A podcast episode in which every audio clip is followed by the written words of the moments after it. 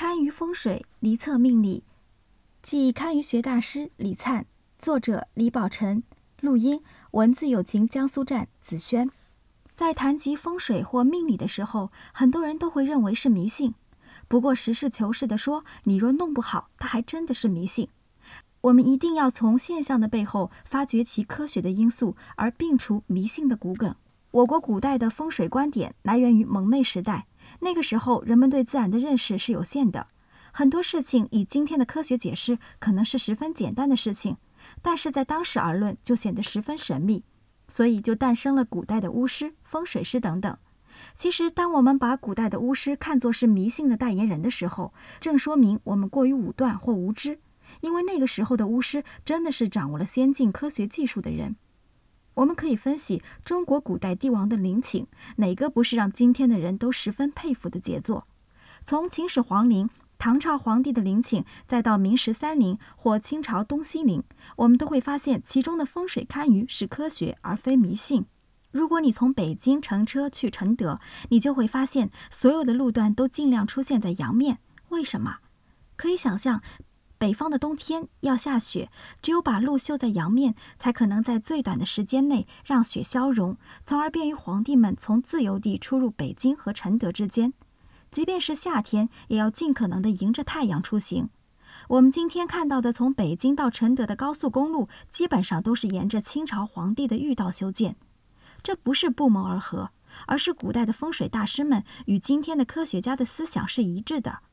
举这样的例子，就是要说风水师不是我们说的忽悠人的行业，而是科学的行业。再说到离测一个人的命理，也是一样的。我们不是说一个人有什么样的命运，从一出生就定死了。尽管可以改变，但是最基本的信息是难以改变的。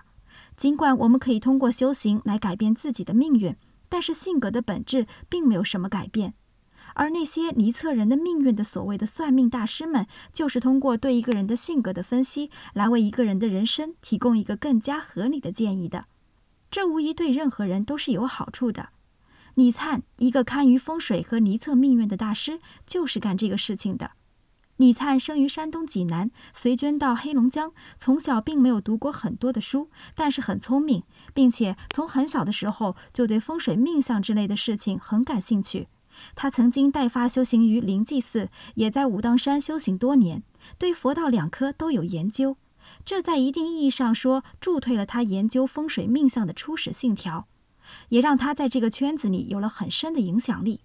他为很多的房地产老板当风水顾问，当某个楼盘要开始建设的时候，就是他率先出场，而后开始施工。由于他的理论与实践功夫深厚，最主要的实用。所以很多老板都愿意让他前期介入。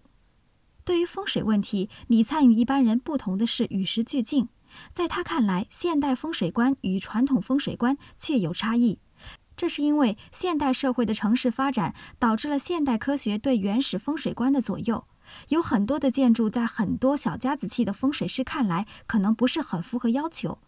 但是由于人的智慧可以延伸的空间是无限的，所以就必须纠正传统的风水观念。这个时候，如果你还是生搬硬套的话，可能就会贻笑大方。换句话说，一个合格的风水先生必须掌握一定的现代科学知识。在这个方面，李灿做得不错。说到测算一个人的命理，李灿把握这样的一个规则：我可以分析你的性格，协助你避免灾祸。化解忧烦，其实就是现在社会流行的心理治疗。由于他掌握古人的离测命运的知识，以及现代心理学的知识，所以完全会有针对性的予以咨询，所以肯定会起到良好的效果。